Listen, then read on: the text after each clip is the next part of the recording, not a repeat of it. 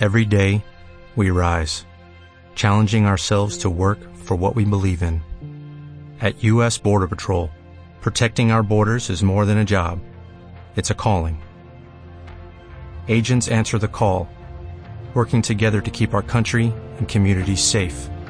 If you are ready for a new mission, join U.S. Border Patrol and go beyond. Learn more at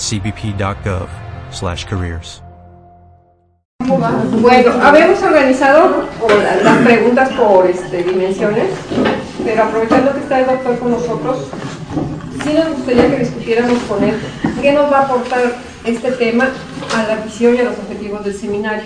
Si estamos hablando de las diferentes voces que debemos de dar para crear esos escenarios prospectivos, o sea, con la complejidad que nos aporta a nosotros como integrantes del seminario y sobre los trabajos que hemos estado haciendo y lo que vamos a hacer, que se quedaron a la mitad.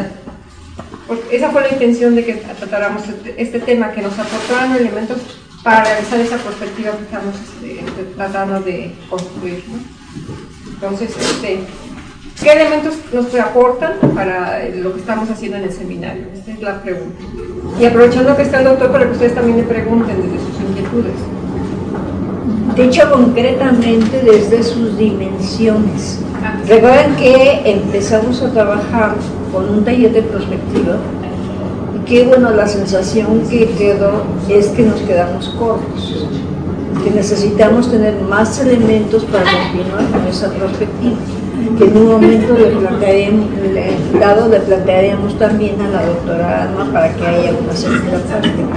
Pero esa carencia que nosotros tuvimos lo que nosotros sentimos es que nos faltan elementos para contemplar todo esto desde la complejidad.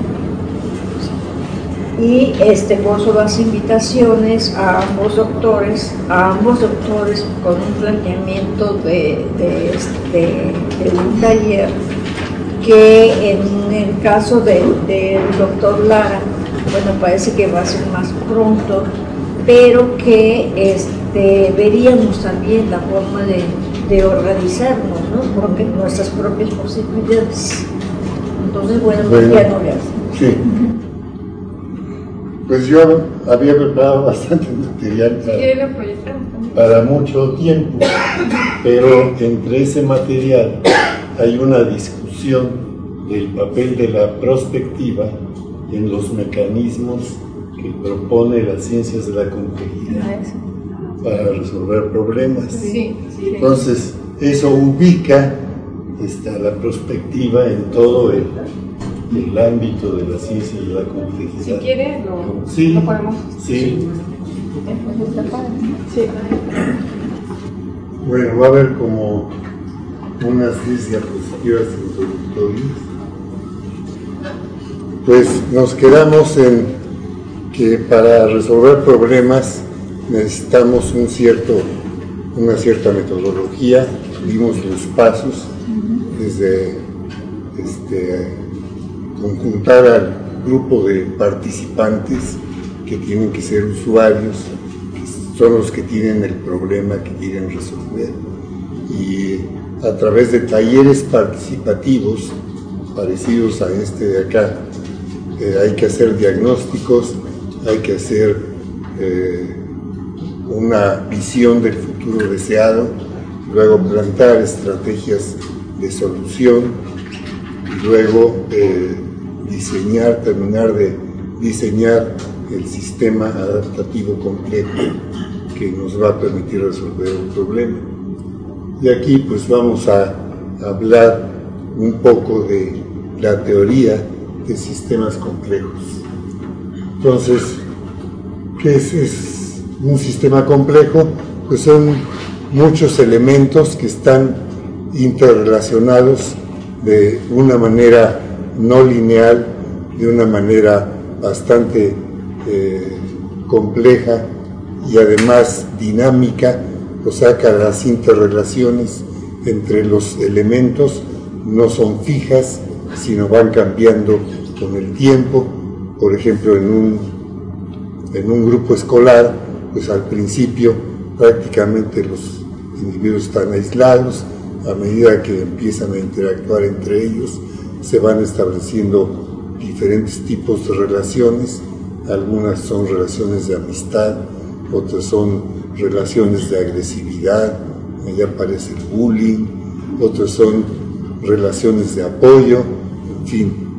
Y entonces se establece después con el tiempo pues un sistema complejo que es el, grupo escolar que tiene diferentes características según las características de las interrelaciones. Entonces, son componentes, son los alumnos interrelacionados a varios niveles. También está, el, por supuesto, puede estar el maestro. Las interrelaciones son no lineales. ¿Qué quiere decir que son no lineales? Quiere decir que los resultados no son proporcionales a los estímulos. O sea, las respuestas de un sistema no dependen de la intensidad del estímulo. A veces un pequeño estímulo puede desatar una respuesta este, muy amplia, otras veces al revés.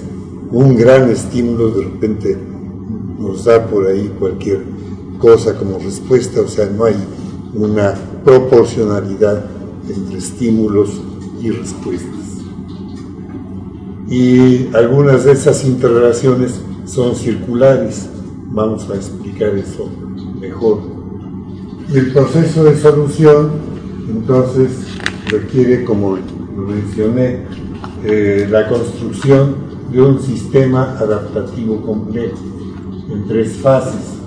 Primeramente, un conocimiento previo de la problemática real a través de una metodología sistémica y siguiendo algunas, algunas disciplinas relacionadas con el problema. Por ejemplo, en educación puede haber necesidad de, de ver la parte psicológica de la educación, la parte social de la educación, la parte eh, biológica o neurofisiológica de la educación, este, etc. Entonces, hay que analizar y evaluar las teorías disponibles para seleccionar la que mejor cuadre a nuestro problema, tener un marco teórico eh, adaptado o desarrollado por uno mismo y hacer la construcción de lo que se va a llamar el objeto de estudio, que es el modelo conceptual de la problemática del sistema educativo.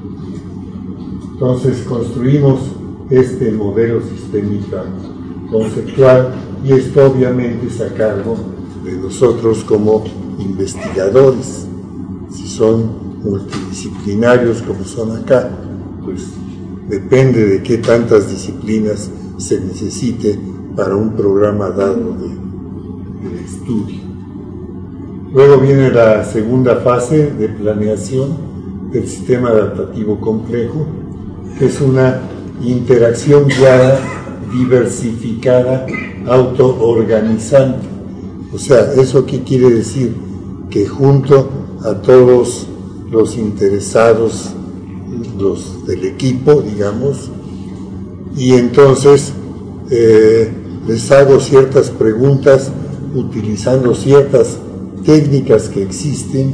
Una de las más utilizadas es la técnica japonesa TKJ y esa permite en una forma muy rápida, sin necesidad de hacer grandes entrevistas o, mucha actividad de indagación, construir rápidamente un, nuestro sistema jerárquico. Y no solo sirve para el diagnóstico, también sirve para establecer estrategias, también sirve para definir prioridades, también sirve para eh, detectar eh, obstáculos, detectar posibilidades y seguramente en algunos seminarios que por ahí me mencionaron, este, en los que puedo participar, tendremos la oportunidad de practicar un taller TKJ este, sobre alguna problemática. Entonces, la fase de planeación es una interacción guiada, o sea, los pongo en interacción, pero guío esa interacción para poder obtener resultados de forma más rápida y, con menos errores. Con esto se tiene un diagnóstico participativo de la realidad, que es una, y además necesito qué es lo que quiero para comparar lo que hay con lo que quiero y poder definir el problema que quiero resolver. También debo definir las acciones de cambio que son deseables, pero no solo deseables, sino que sean factibles.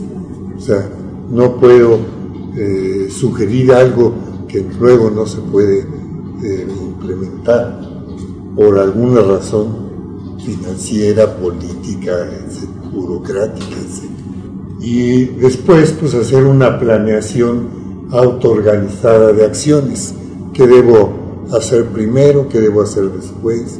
¿Qué debo hacer al final? Y esto a cargo de talleres participativos, como el que le mencionaba, TKJ, haciendo las relatorías los investigadores. Y la segunda, la tercera fase, es la fase de implantación del sistema adaptativo complejo y eh, la estructura de seguimiento.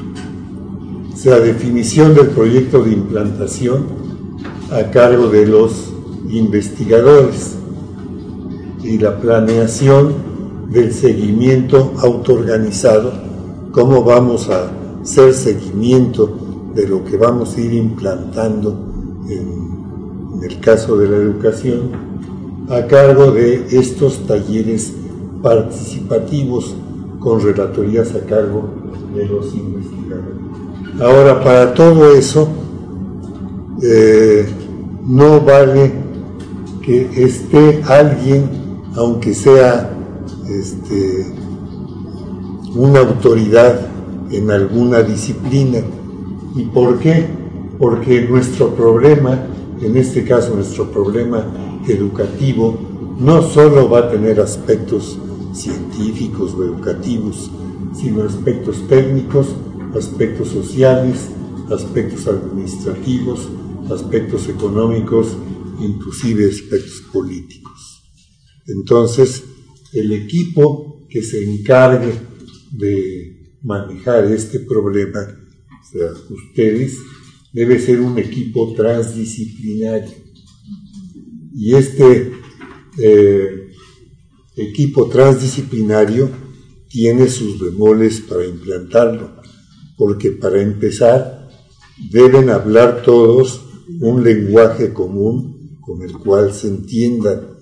Después no deben, eh, deben ser modestos en la medida de que no quieran imponer al grupo de trabajo sus opiniones, sus formas de pensar, etcétera sino deben ser bastante adaptables.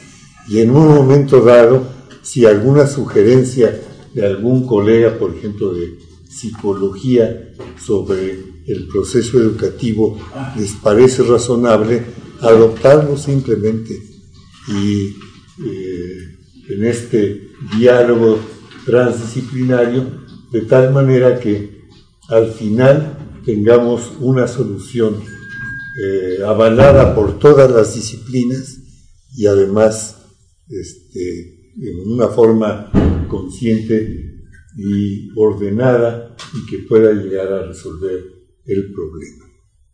Hay toda una serie de tratados sobre la transdisciplina, los podemos ver después, este, eh, dándoles las referencias este, adecuadas. Por otra parte, nosotros no somos robots, o sea, no somos máquinas, no somos sistemas deterministas al estilo de los físicos, donde bajo ciertos estímulos nosotros necesariamente produzcamos ciertas respuestas. sea, el conductismo eh, eh, psicológico no vale aquí, simplemente, en términos de la complejidad. ¿Y por qué no vale?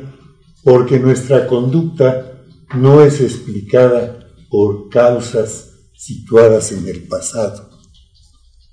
La mayor parte de las veces nuestra conducta es explicada por los objetivos que tenemos y que deseamos alcanzar en un futuro. Por ejemplo, aquí vemos un conjunto de estudiantes disponiendo de su tiempo para estudiar en vez de irse a divertir.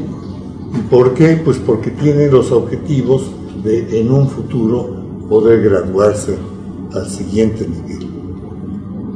Y entonces si uno le pregunta, ¿y por qué? Eh, ¿Por qué estás estudiando? No nos va a decir, pues porque estas, tengo estas causas este, situadas en el pasado que me están obligando como robot a estudiar. Este, eso no es válido porque eso está en contra de la autonomía que tenemos todos los seres humanos. Y entonces, en todos nuestros problemas debemos saber eh, detectar, identificar cuáles son los objetivos que nos mueven para actuar. Y lo mismo se trata de una organización, que se trata de un problema académico, de un programa académico, pues hay que ver cuáles son los objetivos de los alumnos, los objetivos de los maestros, los objetivos de las autoridades, este, para tenerlos en cuenta en el momento de hacer los diagnósticos y de definir las situaciones. Y este es un procedimiento sumamente útil dentro de los sistemas complejos para averiguar cómo es que un determinado efecto, sea positivo o negativo, se produce. Este es el sistema, puede ser el sistema escolar, algún sistema escolar. Este es el efecto que nosotros notamos. El efecto, como lo digo, puede ser un efecto positivo, o sea que el sistema funcione y produce los graduados necesarios, etc. O puede ser un efecto negativo, o sea, hay uh, el nivel de aprobación es muy bajo, etc. Y esos efectos son provocados por una, por una serie de factores, de los cuales hay dos especies. Hay factores causales que dependen del pasado, por ejemplo, el estrato socioeconómico del alumno, pues depende de su familia, donde nació. Este, su estructura genética, su herencia, pues también depende de qué herencia le dejaron sus padres. Este, en fin, esos son factores causales. Pero hay factores intencionales que también, eh, y esos factores intencionales son precisamente los objetivos que cada individuo tiene. Y entonces la conjunción de factores causales con factores intencionales nos da como resultado un determinado efecto que puede ser deseable o indeseable y que también tiene efectos secundarios en forma causal. Cuando nos encontramos con un problema complejo, lo mejor es, si queremos hacer un diagnóstico, hacer un de estos diagramas de espina de pescado o de Ichikawa, como también se llaman, donde los efectos se hagan depender de una serie de factores, algunos son causales, otros son factores teleológicos o intencionales. Y cada factor causal o intencional tiene también sus prefactores que contribuyen a que este factor aparezca. Ahora, Aquí preguntaría, ¿se entiende esto? ¿Hay alguna duda, alguna pregunta, este, alguna aclaración? ¿Sí? Eh, como prefactores se podría entender los conocimientos previos, por ejemplo. Claro, claro. Sí, precisamente en términos de una de las teorías educativas que está avalada por la ciencia de la complejidad, que es el constructivismo. El constructivismo precisamente da resultados educativos en virtud de los antecedentes educativos que se tienen. No es posible aprender cálculo diferencial si no se sabe álgebra. ¿Alguna otra? ¿Sería lo que es el aprendizaje significativo? El aprendizaje significativo este, depende de los objetivos que persiga, porque el sentido lo da la persona. Algo que es significativo para usted puede no ser significativo para la compañera, porque a lo mejor usted quiere estudiar, ¿qué quiere estudiar? ¿O qué? Este, pensamiento computacional. Bueno, a lo mejor eso no le interesa a la compañera, pero si a usted, entonces se aprende eh, en torno a esa problemática de pensamiento computacional complejo, bueno, pues es significativo. Cada quien construye el sentido de su vida a través de sus objetivos, de su teleología. ¿Sí? Acá el código de causales o teleológico es inclusivo, ¿verdad? Es un o inclusivo, no es excluyente. No, no es excluyente, no. Es decir, todos, si fuera excluyente no aparecería. No, bueno, como posiciones diferentes. Bueno, pues sí. Lo que pasa es que ahora vamos a ver otros mecanismos que se llama sinergia y la sinergia puede ser positiva o negativa. ¿Sí? ¿Hay también así con factores imprevistos o algo así? Sí, claro. Esos factores imprevistos se llaman contingencias y vienen del entorno, o sea, de afuera. Y el entorno siempre es imprevisible.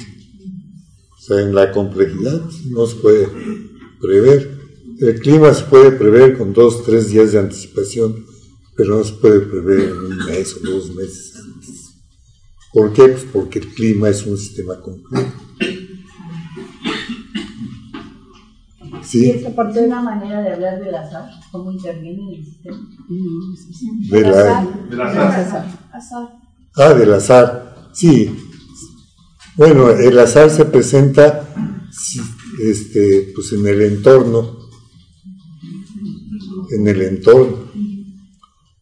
Y el entorno es toda la parte de la realidad que nos rodea, que no forma parte de, nosotros y con la cual o influimos sobre ella o ella influye sobre nosotros. La parte de la realidad que influye sobre nosotros es un entorno activo y la parte de la realidad sobre la cual influimos es un entorno pasivo. Sería como la investigación, acción, participación que usted hablaba, ¿no? O la metacognición, de hacer una planeación. Ah, sí, pues tiene que ser participativa. Para que no sea tan azaroso. Exactamente. La forma, ¿por qué? Pues porque nosotros somos impredecibles como individuos. Y si no participan los que están en el problema, eh, aportando sus ideas para la solución, nos vamos a encontrar con que hay oponentes que no fueron considerados y a los cuales no les va a parecer lo que nosotros decidimos hacer. Entonces a ser inclusivos de una manera u otra. A veces no va a ser posible incluirlos. Bueno, pues se segregan solos. En la complejidad sí se puede, se puede usar ese término de azar o Sí. circunstancia. No, el, el azar, pues es lo que Es porque viene es como la probabilidad. ¿no? Sí, Pero se trata de evitar lo más posible, se trata de contrarrestar. de controlar. Sí, sí, el azar puede ser positivo o negativo. Si se saca la lotería, pues es azar. Qué padre, no hay que aprovecharlo. Entonces cae un rayo y la Y si es entonces no. Pero estamos hablando en un contexto educativo. Y si, bueno, están hablando sobre azar, pero la cuestión caótica es diferente, en este caso, el- su planteamiento. O sea, el caos es diferente al azar. Sí, ¿o es- no, no, el caos es totalmente diferente al azar todavía. O sea, ¿y por qué? El, el término de azar en ciencias de la complejidad fue introducido por físicos, por físicos y por un investigador ambiental. Y es determinista. O sea, que aunque todas las entradas se den, este, es imprevisible, a pesar de que obedezcan a ecuaciones matemáticas que se pueden poner aquí. De hecho, el, eh, el caos más simple consta de tres ecuaciones diferenciales. Y sin embargo, si se, ha- se proyecta hacia el futuro, pues resulta que, que el comportamiento de ese sistema es impredecible. El clima, precisamente, eh, el que descubrió el caos era investigador climático y lo descubrió porque en sus tres ecuaciones que formuló, averiguando, investigó que le daban resultados imprevisibles. Ahora, yo pienso que a la larga tendrá que extenderse la noción de caos para abarcar no solo fenómenos este, deterministas, sino también fenómenos donde intervienen factores intencionales. Se refiere al, ahorita que estaba pensando en el atractor de Lorentz, Ese atractor de Lorenz, Lorenz fue el científico ambiental. ¿sí? introdujo la noción de caos. aunque sí hay, aunque, ya lo dije, aunque sí hay ciertos atractores, o sea, no vuelve a pasar por la, eh, al diagrama, este, no hay una, una línea que sea, que vuelva a pasar por allí, pero descubre algunos atractores, ¿no? algunos elementos. Sí, son los atractores complejos, también se llaman atractores extraños. Y esos atractores extraños, por ejemplo, ahorita no traigo el dibujo, pero puede ser algo así como una mariposa.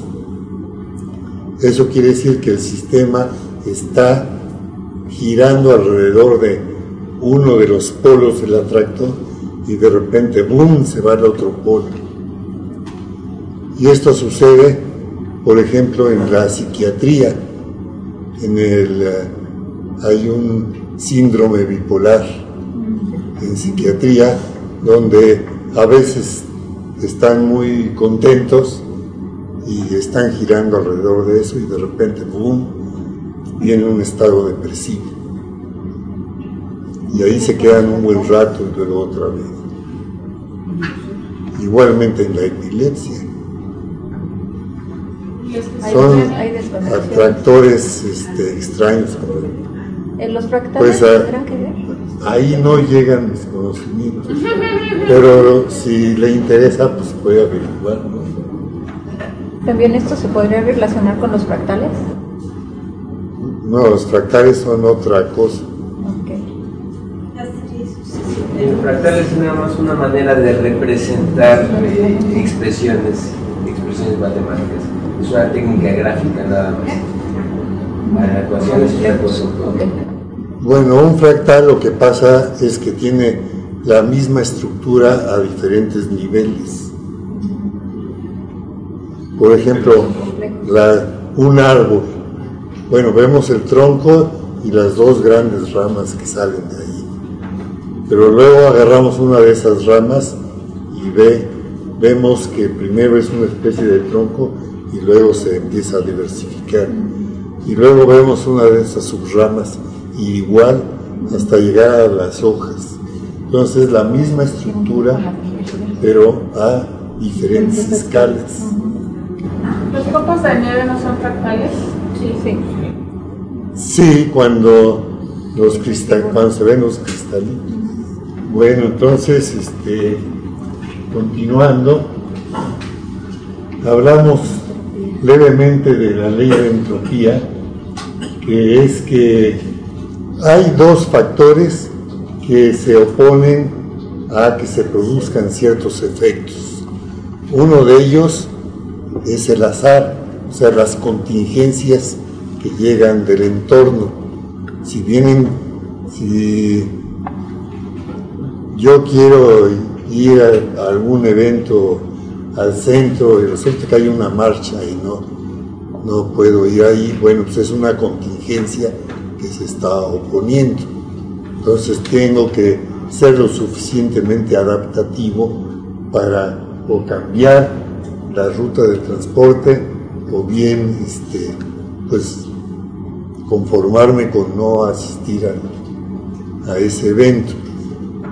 Pero aparte está la entropía, y la entropía, lo que es la degradación de un, un efecto, porque es un efecto diferenciado de todo su entorno.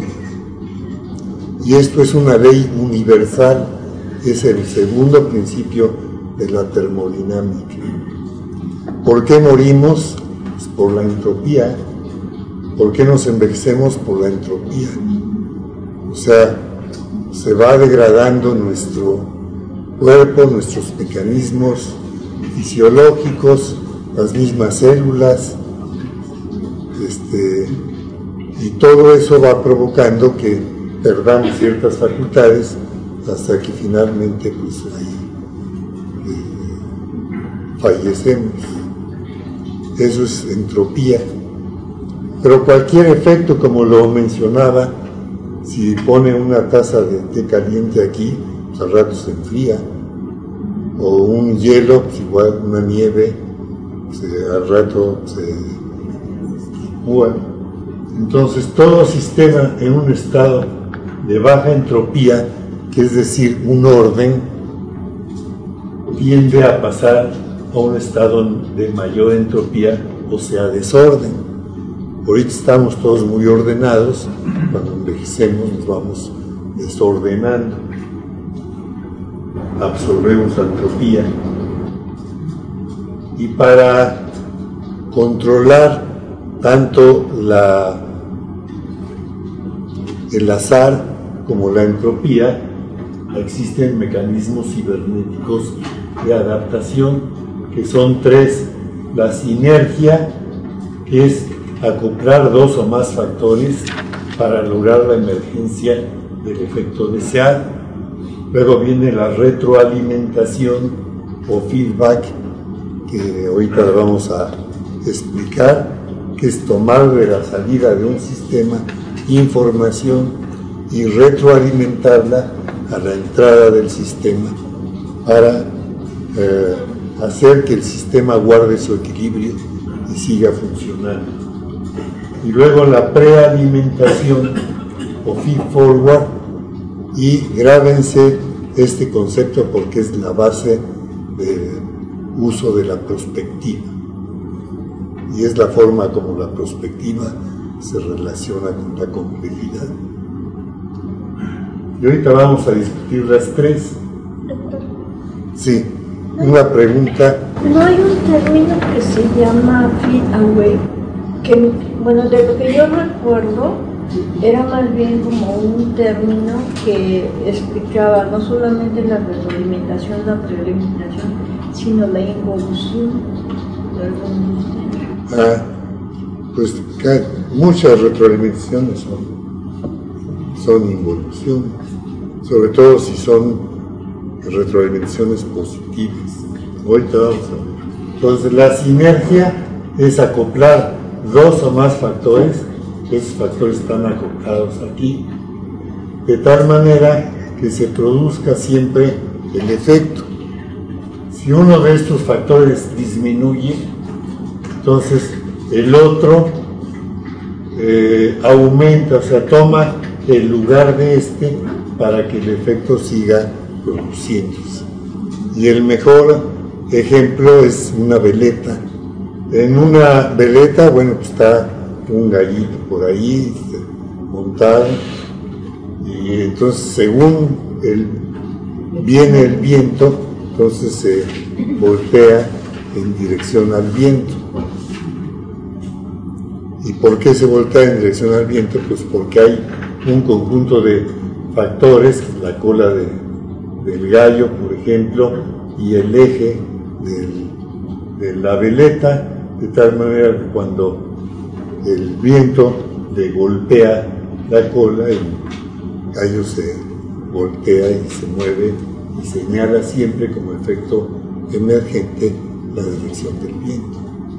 Y como es el caso de esa sinergia, pues hay miles de casos.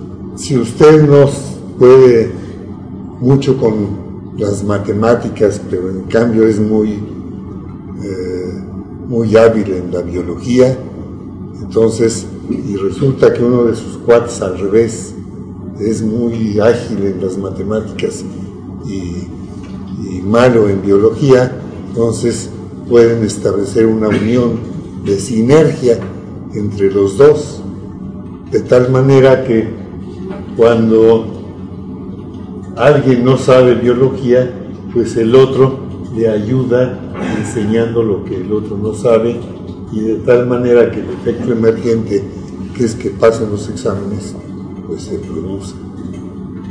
Pues son factores sinérgicos. Todo el mundo está lleno de sinergias por todos lados. Cuando uno interviene, este, porque el otro necesita que intervenga, porque otro de sus factores falló, pues y luego viene la retroalimentación o el feedback, que aquí está el sistema, el sistema tiene una salida, que es una salida real, pero el sistema lo que quiere es esto. O sea, quiere esto que es deseado. Y entonces resulta que esa realidad es observada y le manda información. Y esa información a lo mejor resulta que la realidad que quería lograr no corresponde a lo deseado. Entonces se programa una cierta acción sobre el sistema para que reaccione modificando esa realidad de tal manera que la comparación entre la realidad y lo deseado pues se coincida entonces una retroalimentación. Por ejemplo el cuerpo humano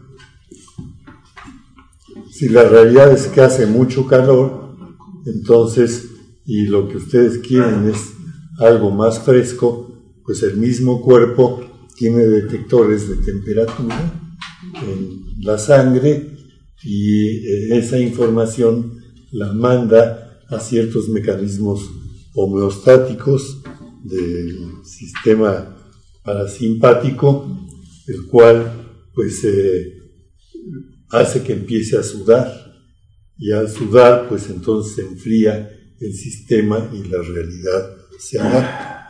Entonces una retroalimentación o feedback. Y el feedback pues, es universal, o sea, miles de ejemplos. Toda nuestra fisiología interna está basada en feedback.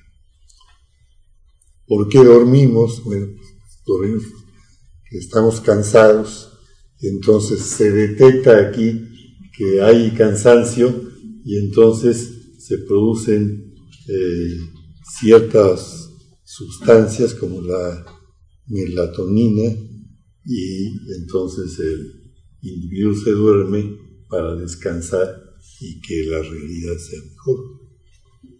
Y luego el tercer mecanismo es la prealimentación, que es el feed forward. Y aquí, ¿qué se tiene? Se tiene nuestro sistema. Y además, este sistema, por ejemplo, un sistema escolar, está dando estadísticas, o sea, información, y resulta que hay, hay muchas gentes que se salen de, de estudiar, y esa información entonces va a un modelo anticipatorio, que es un modelo prospectivo. Y este modelo prospectivo nos entrega cómo va a ser la realidad anticipada futura. Y entonces, si decimos no, pues, no podemos con, con tanto dropouts, con tanta gente que, que se sale de estudiar, pues eso lo comparamos con lo que desearíamos tener y como no coincide esa realidad anticipada por la perspectiva, ejercemos acciones reales sobre el sistema actual para cambiar la realidad futura y mejorar los programas de estudio, introducir tecnologías este, de informática, etcétera, etcétera, etcétera. Entonces, aquí está el papel de la perspectiva y cómo la perspectiva se relaciona con este mecanismo de la complejidad para mejorar el sistema. Ahora, si ustedes nomás se dedican a hacer prospectiva, pero aquí no hay ninguna acción, pues eso no sirve para nada. Sin acción no sirve. Es como hacer investigación y no publicarla. Pues sí. O para hacer diagnósticos de algo y completar la tesis y ya. Bueno, pues esto es lo que les quería hablar sobre prospectiva, porque ese es el fundamento. Y ahora viene toda la metodología de la investigación prospectiva, pero a eso no nos vamos a referir, sino después. ¿Qué, es, qué son las otras? Pues sí, esa es la realidad.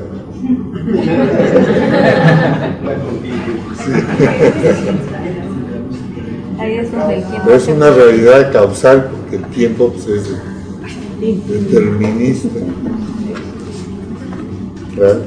Muchísimas gracias. Sí. Muy interesante. Bueno, pues espero que...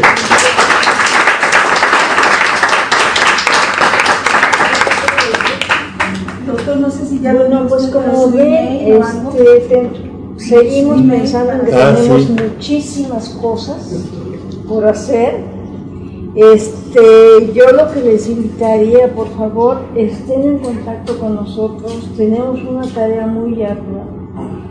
Es muy importante porque nosotros lo planteamos en términos de mediación tecnológica, que en este sentido no solamente estamos pensando en la educación a distancia, que es nuestro trabajo, sino en términos también de la presencialidad del, sistema escolarizado.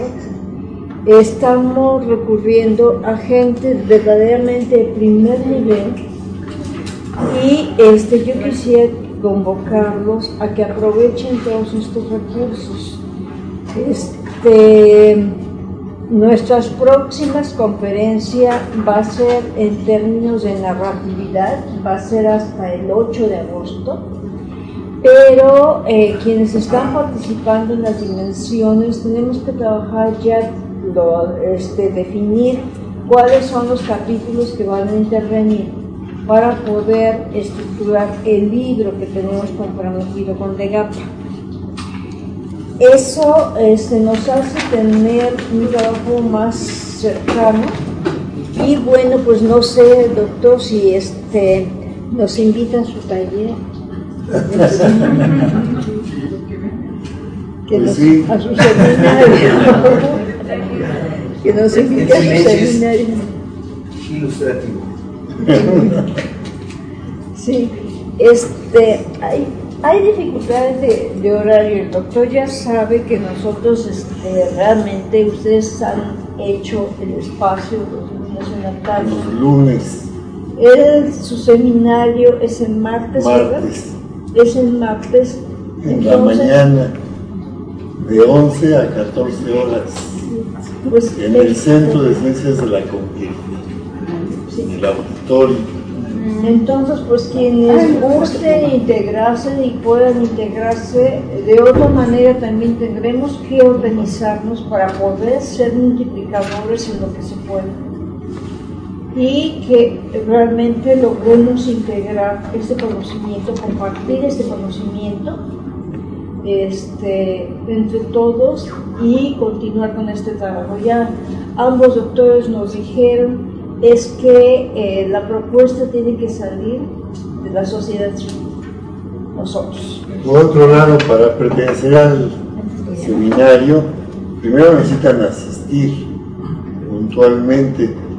En segundo lugar, aportar un problema real que les interese resolver, que tenga sus complejidades, para que la teoría que estamos viendo ahí la puedan aplicar y no les entre por un oído y salga por el otro, sino el conocimiento constructivista se adquiere resolviendo problemas, este, no escuchando. Y entonces para eso necesitan resolver un problema que deben aportar. Y este, para eso les pido que llenen un formato de protocolo. Se lo voy a pasar a la profesora para que lo distribuya a todos los que estén interesados y que tengan posibilidad de asistir. Pues le agradecemos mucho su tiempo, doctor Lara. Y este, a ustedes nuevamente los convoco a seguir participando y como terminaron nuestras sesiones, buenas noches, que sueñen con los ángeles. Gracias.